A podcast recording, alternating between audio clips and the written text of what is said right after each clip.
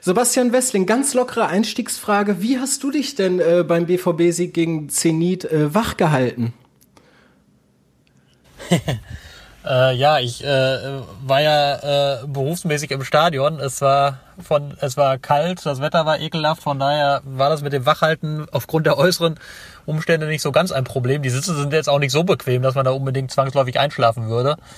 Ähm, ja, also das ging, aber ich weiß natürlich, worauf du anspielst. Das Spiel war jetzt keins, was irgendwie dazu geneigt gewesen wäre, für ganz große Euphorie zu sorgen oder jetzt die, die Zuschauer, die wenigen, die da waren und sich halt auf die Presseplätze und die Ersatzbänke beschränken, von den Sitzen zu reißen. Ja, äh, ich bin nämlich tatsächlich auf dem Sofa eingeschlafen, äh, aber dafür... Ja, du hattest es offenbar wärmer als ich. Ja, auf jeden Fall. Aber dafür bin ich jetzt eben auch voll erholt, äh, um drüber zu sprechen. Fußball Inside.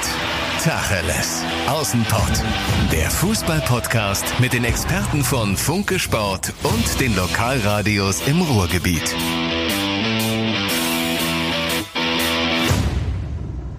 Damit Tag zu Tacheles aus dem Pott, Fußball Insight, der Podcast von Funke Sport und den Lokalradios hier im Ruhrgebiet. Die Sonne scheint, wir haben äh, kurz nach eins am Donnerstag, ich bin Johannes Hoppe und sitze immer noch zu Hause im Warmen und Funke-Reporter Sebastian Wessling, äh, du bist beim BVB Trainingsgelände, bei dir ist es wahrscheinlich ein bisschen frischer gerade, ne?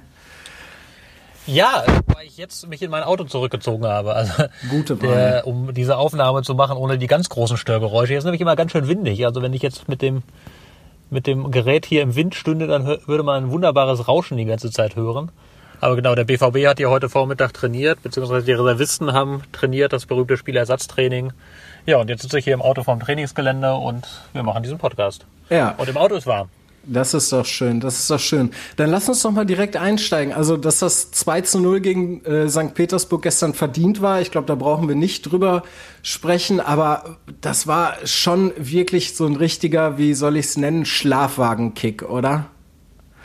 Ja, also es war halt wirklich, wirklich nicht nicht wahnsinnig schön anzusehen, was natürlich damit zu tun hatte, dass, dass sich Zenit sehr, sehr weit zurückgezogen hat. Also die haben ganz vereinzelt, haben die mal so ein Pressing gewagt in der gegnerischen Hälfte, aber ansonsten sich wirklich immer mit zehn Mann am eigenen Strafraum verbarrikadiert. Nur der Stürmer, Juba, dieser großgewachsene, der war ein bisschen weiter vorne.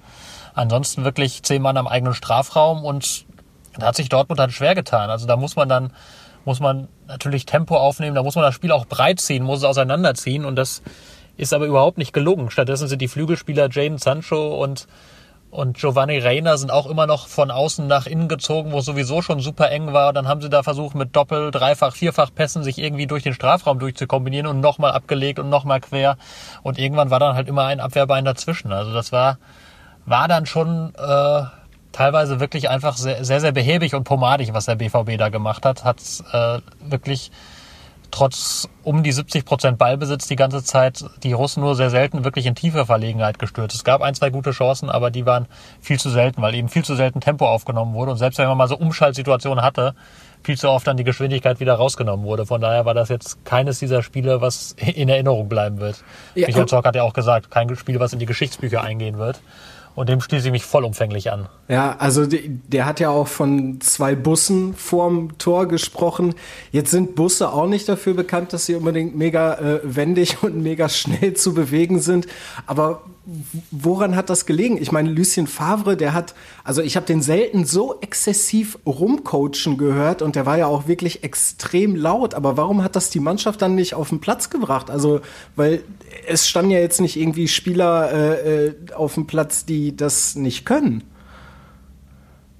Ja, aber so ist das ja manchmal. Also es ist ja grundsätzlich erstmal nicht leicht, wenn ein, wenn ein Gegner sich so tief reinstellt und wirklich mit zehn Mann um den eigenen Strafraum, dann dauert es einfach, bis man da Lücken hineingespielt hat. Und wenn das dann jetzt noch dazu kommt, dass, dass jetzt einige vielleicht nicht ihren besten Tag erwischen, dass das Ganze so ein bisschen langsam dann ist, dass auf entscheidenden Positionen dass das Tempo dann so ein bisschen fehlt, dann kommt eben so ein Spiel dabei raus. Da geht es dann darum, dass es ja dann am Ende auch ein Stück weit gelungen, dass man dann eben so lange sich den Gegner versucht zurechtzulegen, bis da doch mal irgendwann irgendeine Lücke in diesem Gebilde entsteht.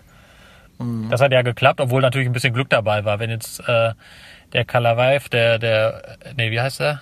Doch, Kalavaev, der, der Verteidiger, ja. den, den Hazard nicht so unfassbar dilettantisch umgerissen hätte im Strafraum, hätte das Spiel natürlich auch 0-0 ausgehen können. Dann würden wir jetzt heute ganz anders diskutieren. Ähm, ja, so Tage gibt es leider. Ähm, also das wird auch so eine Mannschaft wie, wie Borussia Dortmund, die, das ist ja nun mal leider die Erkenntnis der Saison und auch der vergangenen Spielzeiten, die gewinnt nicht jedes Spiel souverän, sondern die muss dafür dann manches Mal eben hart, hart ackern, damit es klappt, wenn es denn klappt. Und das war so ein Spiel. Ich meine, die Bayern haben es ja am Dienstag äh, ähnlich schwer gehabt gegen, gegen den russischen Club. Ähm, wie hast du denn die Leistung von Jaden Sancho gesehen? Der hat ja für mich überraschenderweise dann den, den Elver geschossen. So äh, insgesamt, wie bewertest du seine Leistung gestern im Vergleich auch zu den anderen Spielen davor, wo auf jeden Fall deutlich Luft nach oben war? Das war auch dieses Mal viel Luft nach oben. Also ich fand, er, er war, letztlich war er dann einer der Besseren, hat bei mir jetzt auch äh, mit die, die beste Note bekommen, auch wenn es keine überragende war. Ich habe ihm, glaube ich, eine 3 am Ende gegeben. Ähm, weil auch von ihm über weite Strecken sehr wenig zu sehen war und er sich auch immer wieder verzettelt hat. Am Ende macht er aber A den entscheidenden Elfmeter und hat vorher auch in den wenigen Szenen, wo Dortmund gefährlich war, war er oft dran beteiligt. Wenn mal Tempo aufgenommen wurde im Zentrum, wenn es mal schnell ging, hat er mal äh, Holland sehr gut bedient. Und einmal hat er Reus geschickt auf der linken Seite, der dann aus Spitzenwinkel am Torwart gescheitert ist. Also da die wenigen guten Szenen, die hatte dann auch er meistens. Von daher war das vielleicht ein kleiner Schritt nach vorne, aber er ist noch lange nicht in der überragenden Form, die ihn über weite Teile der Vorsaison ausgezeichnet hat. Mhm. Überragend war dagegen äh, mal wieder die Abwehr, muss man echt schon sagen. Die entwickelt sich so langsam, aber sicher zum äh, absoluten Prunkstück. Ne? Also viertes Spiel zu Hause, viertes Mal zu Null gespielt. Mats Hummels und Co., die lassen da im Moment wenig bis gar nichts anbrennen.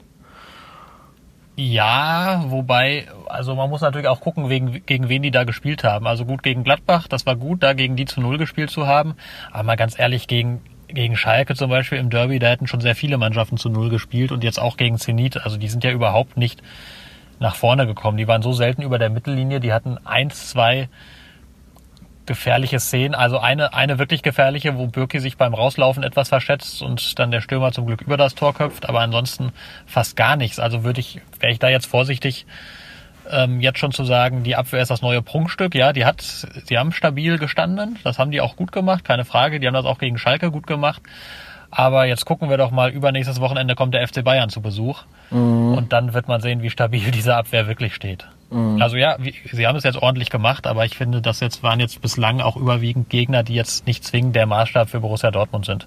Ja, jetzt ist es natürlich so, äh, Roman Bürki steht seit zwei Spielen wieder als Nummer eins im Tor, aber hatte in den letzten beiden Spielen jetzt auch wirklich wenig Chancen, diese Aufstellung zu rechtfertigen, weil er einfach gar nichts zu tun hatte.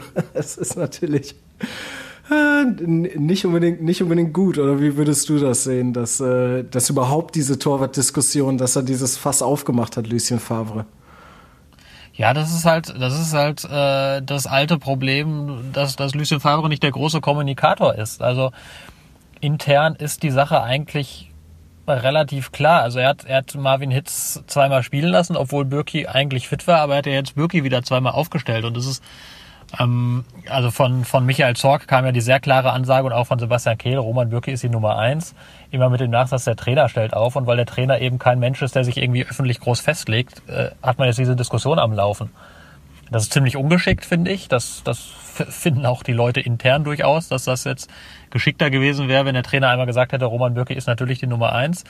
Aber das macht er halt irgendwie nicht. Das macht er nicht im Tor. Der sagt auch nicht bei irgendeinem Abwehrspieler, das ist mein Abwehrchef. Und der würde auch nicht im Sturm sagen, der und der spielt. Der verrät ja nie etwas vorher, mhm. wer wie wo spielt. Und das macht er offenbar auch im Tor nicht. Und deswegen, ja, legt er sich da nicht fest und dadurch entsteht diese Kommunikation. Das finde ich ein bisschen, finde ich unklug. Das Thema müsste man nicht so laufen lassen, aber gut, es ist nun einmal so. Mhm. Glaubst du, das könnte Lucien Favre irgendwie dann doch nochmal zum Verhängnis werden im Laufe der Saison? Oder glaubst du, der ist zumindest bis Mai auf jeden Fall ganz, ganz sicher BVB-Trainer? Ja, das wird ihm nicht zum Verhängnis, weil das ist ja jetzt nicht, auch nicht der Hauptgrund, weshalb er beim BVB beschäftigt ist, dass er irgendwie besonders schlau nach außen kommuniziert. Aber wenn, wenn die Ergebnisse jetzt äh, nicht stimmen sollten, dann also darum geht's ja am Ende. Spielt die Mannschaft einigermaßen vernünftig und erfolgreich Fußball, dafür ist er da. Und ähm, jetzt aktuell sind sie ja im Soll und wenn das einigermaßen so bleibt, dann, dann wird das, dann wird auf jeden Fall die Saison mit Lucien Favre zu Ende gespielt werden. Das ist natürlich was ganz anderes, wenn jetzt die Saisonziele in Gefahr geraten. Und das ist, wenn die, die Qualifikation für die Champions League in Gefahr geriete oder auch in, in der Champions League jetzt das Weiterkommen in der Gruppenphase, dann, dann würde es eng werden. Das ist dieses Jahr wichtiger denn je, weil da ja richtig viel Geld zu verdienen ist und dieses Geld wird dringend gebraucht. Ich meine, der BVB kalkuliert mit einem Verlust von über 70 Millionen Euro. Die könnte man in der Champions League gehörig abfedern. Da bringt allein jeder Sieg bringt eine Siegprämie von 2,7 Millionen. Das Weiterkommen bringt auch nochmal einen fast zweistelligen Millionenbetrag. Also das kann man schon gut brauchen. Natürlich die Qualifikation für die Champions League erst recht. Die in diesen Zeiten Corona, der Corona-Unsicherheit, da braucht man dieses Geld dringender, als man das in normalen Zeiten brauchen würde. Von daher wäre man dann noch nervöser, wenn diese Ziele in Gefahr geräten. Aber davon ist ja momentan nicht zwingend auszugehen. Also derzeit ist der BVB im Soll. Ich denke auch, dass diese Ziele erreicht werden. Und dann wird man auch mit Lucien Favre die Saison beenden. Mhm. Und dann aber mit, mit Marco Rose in die neue Saison gehen. Das ist eine interessante These. Äh, das, Marco Rose hat ja einen gültigen Vertrag in Gladbach, soweit ich weiß. Ähm, und deswegen muss man, muss man mal, mal ganz in Ruhe abwarten, wie sich die Dinge entwickeln. Also, dass, dass Marco Rose ein Trainer ist, den die BVB-Bosse interessant finden, das ist, das ist nichts Neues. Das ist so. Ähm, das, das, das weiß ich aus vielen Gesprächen. Es gibt auch noch andere, die sie interessant finden. Natürlich ein Julian Nagelsmann ist, ist sehr interessant. Und wenn man darüber ein bisschen nachdenkt, dann landet man natürlich auch schnell bei einem wie Jesse Marsch von RB Salzburg. Also das sind schon Trainertypen, die den BVB interessieren. Auch ähm, Adi Hütter von Eintracht Frankfurt, da findet man ganz spannend, wie der da arbeitet. Mhm. Den hat man auch durchaus im Blick. Also es gibt so einige, aber derzeit ist ja A noch Lucien Favre im Amt und B haben all diese Trainer ja Verträge bei ihren Clubs und sind nicht einfach automatisch verfügbar, nur weil der BVB vielleicht im Sommer einen Trainer sucht. Ähm, da muss man mal einfach abwarten, wie sich jetzt sehr, sehr viele Geschichten entwickeln. Mhm. Jetzt ist es äh, vor Brügge, dem nächsten Champions League-Spiel. Es geht ja Schlag auf Schlag, was der BVB ja eigentlich auch äh, sogar mit einer Leistung wie gestern gegen Zenit äh, gewinnen äh, sollte. Vorher geht es jetzt aber am Samstag nach Bielefeld. Bielefeld, wie schätzt du die ein? Finde ich echt schwer einzuschätzen. Also die haben ja bislang ganz vernünftigen Eindruck gemacht. Also ähm, haben sich in ihren bisherigen Auftritten wirklich, wirklich sehr ordentlich präsentiert, finde ich. Auch beispielsweise ja schon gegen den FC Bayern. Das war, war durchaus aller Ehren wert. Ähm, sind auch, glaube ich, ein Gegner, der auf jeden Fall auf dieser Ebene von Kampf, von Dagegenhalten ähm, dem BVB, glaube ich, auch mehr entgegensetzen wird, als Zenit das getan hat. Ich glaube, die werden nochmal deutlich aggressiver sein und, und da ähm, versuchen, den Dortmunder das Leben so unangenehm wie möglich zu machen, so eklig wie möglich zu sein. Aber natürlich ist das ein Gegner, den der BVB an einem normalen Tag besiegen muss. Mhm. Ich meine, die sind jetzt 14. haben aus fünf Spielen vier Punkte. Du hast gerade gesagt, gegen die Bayern haben sie es ganz ordentlich gemacht. Also das ist äh, ja, ja, Laufkundschaft ist ja immer, immer so ein Wort, aber eigentlich muss der BVB die auch zu null abfertigen, oder? Ja, normalerweise muss er das, natürlich. Ja. Ähm, aber wir, ich meine, alle, die den BVB eine Weile begleiten, wissen, dass das dann nicht zwangsläufig bedeutet, dass es auch so kommt. Ja. Äh, Jetzt haben wir natürlich schon die Baustelle äh, Lucien Favre selber angesprochen, der es sich halt auch nicht unbedingt leichter macht. Wär, vielleicht wäre es ja wirklich mit ein bisschen mehr äh, klarer Kommunikation nach außen möglich. Ein anderes Fass, was jetzt nach dem Wochenende auch aufgemacht wurde, speziell nach der Niederlage gegen Lazio Rom, ist die Diskussion um Marco Reus. Kapitän. Da hat jetzt Sky-Experte Didi Hamann gesagt, ja, das ist eigentlich nicht der richtige Kapitän, weil das so ein Spieler ist, der, wenn es nicht gut läuft, mitgezogen werden muss. Würdest du Reus die Binde abnehmen und die an Mats Hummels geben? Nein, also ich finde, das ist, das ist so eine, so eine klassische Boulevard-Diskussion. Also am Ende ist das Thema auch so ein bisschen, also will nicht sagen überschätzt, aber letztlich ist es ja, also ob jetzt Marco Reus oder Mats Hummels die Binde auf dem Platz trägt, ändert am Spiel von Borussia Dortmund ja nichts. Das muss man mal ehrlich sagen. Also ich meine, diese Kapitänsbinde ist ganz nett und derjenige macht dann die Seitenwahl und hat vielleicht auch noch ein paar andere Funktionen. Aber letztlich äh, entscheidet das doch nicht darüber, ob Borussia Dortmund erfolgreich Fußball spielt. Und man kann natürlich über Marco Reus diskutieren. Man muss aber eben auch bedenken, dass Marco Reus jetzt aus einer langen Verletzungspause kommt, dass er noch gar nicht bei 100 Prozent sein kann. Und von daher muss man jetzt die, die, die jüngsten Spiele nicht auf die Goldwaage legen. Man kann natürlich diskutieren, ist jetzt Mats Hummels der bessere Kapitän, ja oder nein, aber ich finde, das hat wirklich, wirklich überschaubaren Einfluss mhm. auf die Leistung einer Mannschaft, wer diese Binde trägt.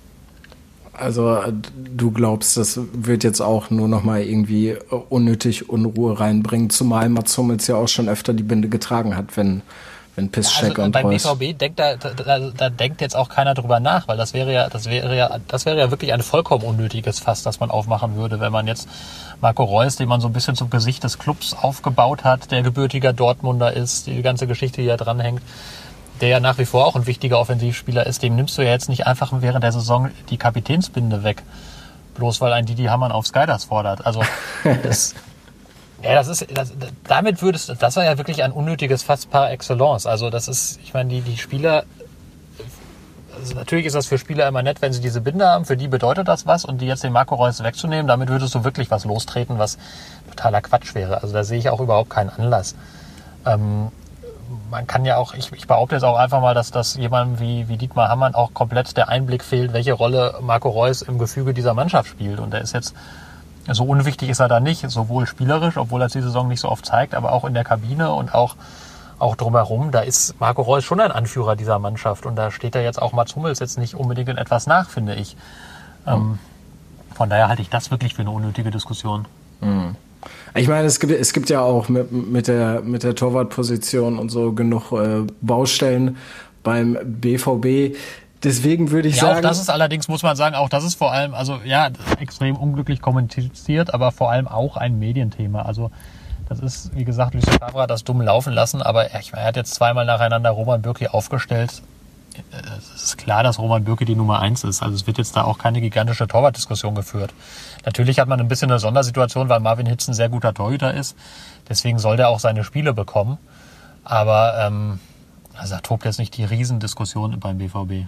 Also wir sehen das alles mal wieder viel zu kritisch, wir Medienleute. Nö, nicht viel zu, also das will ich damit nicht sagen, aber es, es muss halt immer vorsichtig damit sein, Diskussionen, also von Diskussionen, die außen geführt werden, da, davon auszugehen, dass sie innen mit der gleichen Vehemenz geführt werden. Also ähm, ich glaube nicht, oder ich bin mir ziemlich sicher, dass kein einziger Mensch beim BVB nach dem Lazio-Spiel gedacht hat, boah, jetzt müssten wir mal Marco Reus die Binde wegnehmen. Und intern ist auch dieses Torwartthema klarer kommuniziert, als es nach außen kommuniziert ist. Von daher muss man da eben einfach immer aufpassen, dass man das nicht zu sehr vermischt. Bloß weil medial über die Torwart diskus diskutiert wird, heißt das noch längst nicht, dass auch im Club darüber diskutiert wird. Mhm.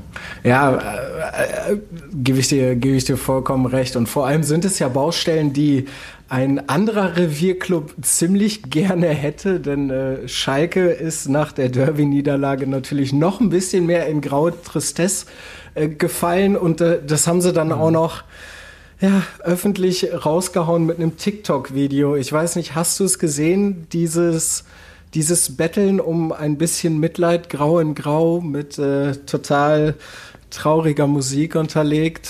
Ich habe es gesehen und äh, habe sofort gedacht, jetzt äh, spinnen sie ganz. Also so, also das ist auch zu hart ausgedrückt, aber habe mich schon sehr, sehr gefragt, was das denn soll. Also ich meine, ich, ich kenne ja TikTok. Ähm, Andi Ernst wird dazu ja gleich noch etwas sagen. Ähm, ich weiß, dass dieses Medium TikTok ein bisschen anders funktioniert als vielleicht andere Medien, dass es da schon irgendwie darum geht, irgendwie mal kreativ zu sein, lustig zu sein, vielleicht auch mal einen selbstironischen Ansatz zu pflegen. Ähm, alles schön und gut, aber du musst halt wissen, dass sowas ja auch nicht in diesem Medium bleibt, sondern dass so ein TikTok-Video, was du machst, natürlich dann rüberschwappt in den restlichen Teil der Öffentlichkeit. Und da kannst du dich nicht, das kannst du, finde ich, einfach nicht machen, nach einem 0 zu 3 im Derby gegen Dortmund, dann so ein albernes Video zu machen. Also das ist dann, da, da fühlen sich die Fans komplett vor den Kopf gestoßen, finde ich, und das auch zu Recht. Und dann gab es ja so eine halbgaren Entschuldigungstweet, ähm, dass er, ja, tut uns leid irgendwie, aber auf TikTok ist das halt so, wo da im Prinzip unterstellt wurde, alle, die das kritisieren, haben TikTok nicht verstanden. Und da würde ich sagen, nee, das ist, das ist jetzt falsch, sondern die, die dieses Video gemacht haben, haben Schalke nicht verstanden, so ein Stück weit. Also das, das kann man doch nicht machen nach einem Derby. Auch wenn natürlich TikTok ein Medium ist, wo vieles mit dem Augenzwinkern läuft, aber man muss doch wissen, dass sowas bei den Leuten anders ankommt, als man es gemeint hat. Zumindest bei den Schalke-Fans. Also deswegen, das fand ich einfach überhaupt nicht. Reite sich ein in, in viele unglückliche Dinge, die in und um Schalke in den vergangenen Monaten passiert sind. Ja, dann lass uns doch mal kurz Funke-Reporter Andi Ernster zu hören. Andi, äh, sag mal, in Sachen TikTok, geht's da eigentlich noch bei denen? Ach, TikTok, Johannes, da hast du völlig recht. Auch das noch. Für diejenigen Hörer, die das nicht kennen, TikTok ist ein soziales Netzwerk, das aus China stammt, wo man kurze Videoclips aufnehmen kann. Und die Schalke haben ein sehr selbstironisches aufgenommen ähm, und da quasi um Mitleid nach der Derby-Niederlage gebeten. Jetzt muss man wissen, TikTok richtet sich vor allen Dingen an äh, Jugendliche ja, zwischen 12 und 16 und äh, die Schalker wollen Fans in aller Welt generieren dadurch, ja, aber doch nicht mit so einem Video. Also ich habe in meinem Bekanntenkreis auch ähm, Jugendliche, die das befolgen und keiner davon fand das auch nur im Ansatz komisch. Und wenn die Social Media und Marketing Abteilung wirklich verstanden hätte, worum es den Schalkern geht, was das Schalker Herz ist, die wollen keine Selbstironie nach einer 0 zu 3 Derby-Niederlage und 21 Spielen hintereinander ohne Sieg. Ja, Jetzt könnte man natürlich sagen, schwamm drüber, so ein Fehler kann mal passieren, aber es reiht sich halt ein in eine Kommunikationspanne, in eine sportliche Panne nach der anderen. Und so ist auch das Plakat der Ultras zu erklären, die direkt am Abend äh, noch an der Arena etwas aufgehängt haben und äh, aufgefordert haben, den Verein aufgefordert haben, äh, sich nicht mehr zu blamieren. Okay, also TikTok abgehakt, äh, mal wieder ist der FC Schalke 04 Ziel von Hohn und Spott. Ähm, aber jetzt ist viel wichtiger, dass es äh, gegen den VfB Stuttgart geht am Freitag um 20.30 Uhr. Äh, das ist in der Tat ein wirklich entscheidendes Spiel. Ähm, nach ein, wirklich, weil jetzt kommen die Aufgaben, in denen Schalke punkten muss. Muss. Man kann natürlich sagen, auswärts Dortmund, München, Leipzig, das war jetzt hintereinander. Da werden quasi wahrscheinlich drei Viertel aller Bundesliga-Vereine nichts holen. Heimspiele Union Berlin, Werder Bremen, da hätte man von vier Punkten ausgehen können, haben sie jetzt drei zu wenig. Und das setzt Schalke gegen Stuttgart und in einer Woche in Mainz erheblich unter Druck. Sollte es in den zwei Spielen immer noch keinen Sieg geben, dann würde ich wirklich sagen, Schalke wird bis zum Saisonende gegen den Abstieg spielen. Aber auch nur dann. Ich finde die Panikmache jetzt ein bisschen übertrieben. Es sind erst fünf Spieltage gespielt. Wagen wir mal das Gedankenspiel und Schalke gewinnt jetzt die beiden Spiele. Gegen Stuttgart und in Mainz. Danach spielst du zu Hause gegen Wolfsburg, holst du meinetwegen auch einen Punkt. Dann hast du nach acht Spielen auf einmal acht Punkte. Das ist immer noch wenig, aber dann besser, zumal der Trend dann positiver ist. Und dann kann es sein, dass Schalke sich dann doch noch ins Mittelfeld vorarbeitet und das bis zur Winterpause. Und dann äh, würde ich jetzt sagen, hätten wir nach dem fünften Spieltag ein bisschen zu viel Panik gemacht. Man sollte Manuel Baum, dem neuen Trainer, auch Zeit geben. Er hatte jetzt ein bisschen Gelegenheit, mit der Mannschaft zu arbeiten. Jetzt kommt gegen Stuttgart auch noch äh, sein bester Stürmer zurück, Marc Uth, das ist derjenige, der wirklich in der Offensive den besten Eindruck gemacht hat. Auch in Dortmund war zu merken, dass Schalke vollkommen die Fantasie fehlt, äh, vorne irgendwie sich eine Torchance zu erspielen. Ähm, Johannes vier Ballkontakte im gegnerischen Strafraum in 90 Minuten. Vier Ballkontakte. Also äh, da fehlt ganz viel. Auch wenn Manuel Baum sagt, äh, im Fußball dreht sich das Wetter ganz schnell. Ähm, na, gut, das warten die Schalke-Fans und auch wir Reporter, die den Verein Woche für Woche begleiten, jetzt seit Mitte Januar, dass sich das Wetter ganz schnell dreht. Aber mit Marc Uth sind die Wahrscheinlichkeiten natürlich, ist die Wahrscheinlichkeit natürlich deutlich höher, dass da etwas gelingt. Allerdings ist der VfB Stuttgart als starker Aufsteiger natürlich ein äußerst gefährlicher Gegner, weshalb man nicht als Schalke ohnehin nach dieser Serie ohnehin nicht, weshalb man nicht davon ausgehen sollte, dass man das mit äh, links erledigen kann. Ob danach Proteste der Ultras möglich sind, wenn es eine Niederlage geben sollte, also das sind mir paar Konjunktive zu viel, da will ich auch nicht schwarz malen. Äh, warten wir erstmal ab, warten wir das Spiel ab. Ich glaube nicht, dass die Mannschaft äh, da nicht kämpft. Sie hat auch in Dortmund alles gegeben, äh, vor allen Dingen in den ersten 55 Minuten. Da hat das Verteidigen ganz gut funktioniert. Das hat äh, Manuel Baum auch sehr gut hinbekommen. Jetzt das Verteidigen 90 Minuten schaffen und dann vorne ein guter Mark gut. Dann bin ich doch vorsichtig optimistisch, dass diese schwarze, schwarze, schwarze Serie, die nur noch Tasmania Berlin übertroffen hat, enden kann.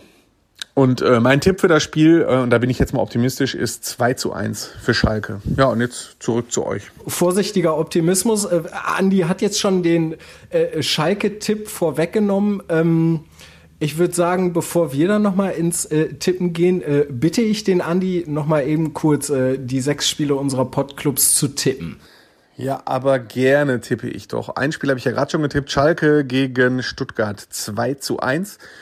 Arminia Bielefeld gegen Borussia Dortmund, klein gegen groß. Ähm, ja, früher hätte ich gesagt, Bielefeld hat eine Chance, aber im Fußball des 21. Jahrhunderts ist es so, dass der Außenseiter nicht mehr so oft eine Überraschung schaffen kann. Deshalb Bielefeld gegen Dortmund 1 zu 3. Zweite Bundesliga, Würzburg gegen VfL Bochum. Für mich ein ganz klares 0 zu 2. Bochum hat jetzt zu Hause gewonnen, Knoten ist geplatzt. Würzburg ist jetzt kein ernsthaft, kein ernstzunehmender Gegner. Deshalb klare Sache für den VfL. Ja, dritte Liga 1860 München gegen MSV Duisburg. Tut mir leid, liebe Zebras, das gibt nichts. 2 zu 0 für München 60. Kommen wir zur Regionalliga. Da habe ich auch noch zwei Tipps. RWO gegen SC Wiedenbrück 2 zu 1. Und dann das Derby. Schalke 04 2 gegen Rot-Weiß Essen. Das ist ein heißes Spiel. Da wünsche ich mir auch, dass Zuschauer zugelassen werden. Dann wäre die gute alte Parkstadion-Stimmung wieder da. Also es ist echt auch ein Jammer, dass dies keiner verfolgen kann. Wirklich schlimm. Ähm, ich sag, RWE wird schwer haben und tippe 1 zu 1. So, also Andi sagt äh, 2 zu 1 für Schalke. Sebastian, glaubst du auch die Siegesserie? Ach, die Siegesserie. Es wäre ja, es wäre ja schön, wenn sie eine starten. Nein, glaubst du wirklich die Sieglosserie, die endet jetzt gegen den VfB Stuttgart? Weil ich meine, die stehen ja noch mehr als vorher mit dem Rücken zur Wand, oder? Ich bin da weniger optimistisch. Ich glaube, das gibt ein 1-1, immerhin ein 1-1. Aber an Sieg glaube ich nicht. Okay. Ich glaube tatsächlich auch an Sieg und ich glaube sogar wirklich, Schalke gewinnt 2 zu 0. Ich weiß nicht warum, oh. aber ich habe das so im Gefühl. Das muss, irgendwann muss der Knoten mal platzen. Bin ich mal gespannt. Ja.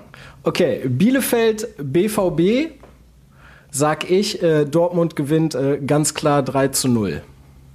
Verdammt, das wäre mein Tipp gewesen. äh, dann sage ich, Dortmund gewinnt 4 zu 1. Okay. Weil Klos nach einem Eckball irgendwie einen reinwuchten wird. Ja, der hat ja noch nicht so viel getroffen in dieser Saison. Bester Torschütze der ja. Bielefelder.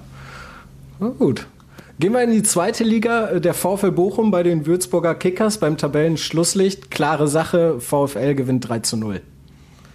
Ich sag 2-0 für Bochum, aber klar, klare Sache. Also da, da, dieses Spiel musst du gewinnen, sonst, äh, ja, sonst brauchst du dich gar nicht mehr drüber zu unterhalten, dass du irgendwie oben angreifst. Also das ist eine klare, klare Pflicht, da drei Punkte zu holen und ich glaube, das gelingt auch. Ja, dann bist du genauso drauf wie Andi. So, und jetzt kommen wir zu, zu dem wohl im Moment äh, ja, am härtesten von Corona gebeutelten Club, der MSV Duisburg in der dritten Liga ist ziemlich weit unten und muss jetzt am Sonntag zum Tabellenführer 1860 München. Ähm, man muss dazu sagen, Duisburg hat zwei Spiele weniger, schon wegen Corona. Was holen die beim Tabellenersten in München? Nichts.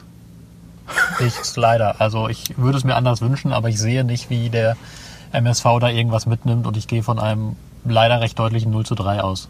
Ja, ja ich sag, die schießen zumindest ein und verlieren dann äh, 1 zu 3. Nun denn. Ja, und äh, wir, wir, bleiben bei äh, problematischen Clubs, gehen runter in die Regionalliga. Rot-Weiß Oberhausen jetzt zuletzt noch eine 3-0-Packung von Rot-Weiß Essen gekriegt. Jetzt geht's gegen den SC Wiedenbrück. Kriegen Sie die Kurve? Oh, ich ich finde find Wiedenbrück tatsächlich immer nicht so ganz leicht einzuschätzen, aber ich fürchte auch gegen die wird, wird äh, Rot-Weiß Oberhausen das Nachsehen haben. Ich denke, es wird knapp, aber es gibt ein 1 zu 2.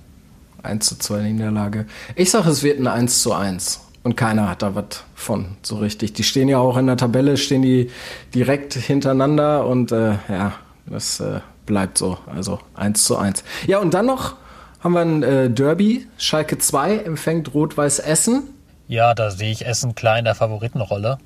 Ähm, ist natürlich auch immer schwierig bei zweiten Mannschaften, hängt ja auch immer so ein bisschen davon ab, gibt es da Unterstützung von oben in irgendeiner Form spielt zum Beispiel, äh, wenn jetzt da so ein, so ein Ahmed Kotucu mit auflaufen würde, das würde die, das ganze, die ganze Rechnung ja nochmal massiv durcheinander bringen. Aber ich gehe mal davon aus, dass Rot-Weiß Essen Favorit ist und das auch unter Beweis stellen wird und das Ding am Ende ja, 2 zu 0 gewinnt. Okay. Ich sag, die gewinnen sogar 3 zu 0. Ja. Ja. Ja. Dann. Ist doch gut. Ja, ist doch super dann würde ich fast sagen, sind wir damit schon durch, Sebastian. Äh, du bleibst jetzt noch ein bisschen da in Dortmund. Gibt es da noch irgendwie was Spannendes?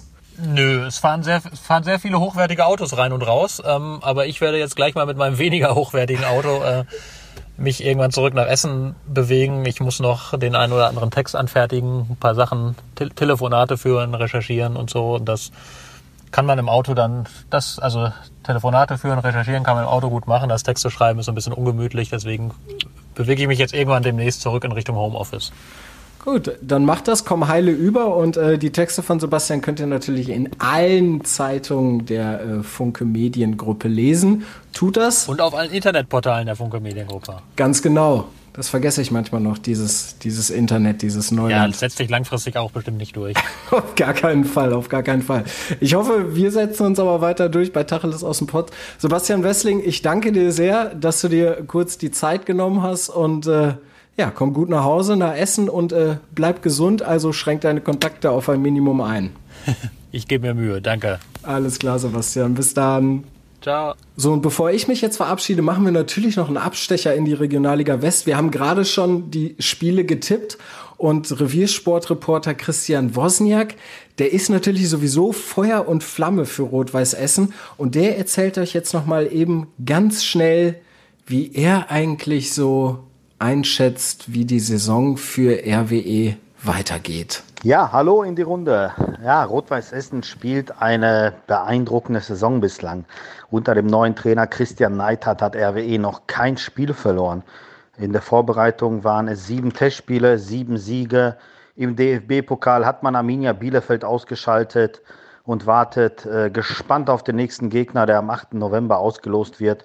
Ähm, ja, im Niederrhein-Pokal der vergangenen Saison, der Pokal wurde ja im August zu Ende gespielt, hat man TVD Felbert und Kleve auch ganz locker und souverän geschlagen und den Niederrhein-Pokal nach Essen geholt. Ja, und in der Meisterschaft sind jetzt knapp ein Viertel der Saison um. Äh, Trainer Christian Neidhardt rechnet alles in Zehnerblöcken, heißt 4 mal 10, 40 Spieltage und der erste Zehnerblock ist fast vorbei. Das wird am Samstag der Fall sein mit dem Spiel gegen Schalkes U23-Mannschaft. Dann wird RWE sein zehntes Spiel bestreiten. Bislang nach neun Spielen liegt RWE an der Spitze. Und man muss auch sagen, die Spiele, sechs Siege, drei Unentschieden, keine Niederlage, waren auch sehr, sehr stabil und souverän. RWE war in keinem Spiel schlechter. Ganz im Gegenteil, sogar besser, auch bei den drei Unentschieden. Und ähm, ja, diese rot-weiße Mannschaft kann eigentlich in dieser Saison keiner aufhalten. Das ist meine persönliche Meinung. Das habe ich schon im Trainingslager, nach dem Trainingslager in Herzlacke gesagt. Dieser Kader, vor allem in der Breite, da sind elf Mann, zwölf, dreizehn, vierzehn auf der Bank, die wirklich äh, mit den Hufen scharren und auch rein wollen und wahrscheinlich bei jedem anderen Regionalligisten spielen würden ja, die sitzen auf der Bank beziehungsweise auf der Tribüne und ähm, ja, das Team hält zusammen. RW hat nur ein Ziel, das ist der Aufstieg. Dem ordnen sich alle unter und bislang klappt das wirklich sensationell. Christian Neidhardt hat alles unter Kontrolle. Und Rot-Weiß Essen ist wirklich schwer aufzuhalten. Wer kann Rot-Weiß Essen aufhalten? Klar, da sind Borussia Dortmund 2, Fortuna Köln und Preußen Münster. Oder Corona, man weiß ja nicht. Ob im November eine Spielpause kommt oder ja, irgendwann vielleicht ein Abbruch nach der Hälfte der Saison. Bis dahin gilt es für Rot-Weiß Essen auf jeden Fall vorne dran zu bleiben oder die Liga von vorne zu führen. Und äh, ansonsten ist das wirklich eine super stabile Mannschaft, die eine Top-Saison spielt. Und äh, wenn nicht jetzt, wann dann? Rot-Weiß Essen wird in dieser Saison aufsteigen. Da legen wir uns mal fest. Deutlich anders sieht es natürlich bei Rot-Weiß Oberhausen für den Wozi aus. Da hat man vor der Saison einen großen Umbruch vollzogen. Das Trainerteam wurde ausgewechselt, äh, komplett eigentlich. Mike Terranova, der Fußballgott, der vier Jahre das Sagen hatte bei Rot-Weiß Oberhausen, ist ins Nachwuchsleistungszentrum gegangen und versucht da die RWO-Talente ähm, ja, nach oben zu bringen. Dimitrios Papas hat übernommen, aber nach nur sieben Spielen musste er seinen Hut nehmen und äh, ja, wurde entlassen. Mike Terranova ist wieder der alte und neue Trainer. Seit vier Spielen, da gibt es zwei Siege, zwei Niederlagen und Terra soll RWO unten rausholen. Das gilt es ja für Rot-Weiß Oberhausen. Ich habe gestern noch mit Hajo Sommers, dem Präsidenten von RWO, gesprochen. Der sagte mir, wenn mir jemand garantiert, dass in dieser Saison wirklich diese 40, 40 Spieltage absolviert werden, dann hätte ich Papas nicht entlassen. Aber das kann mir keiner garantieren. Ähm, RWO geht davon aus, äh, laut äh, Präsident Sommers, dass nach 20 Spieltagen abgebrochen wird. Und da gilt es natürlich, über dem Strich zu stehen.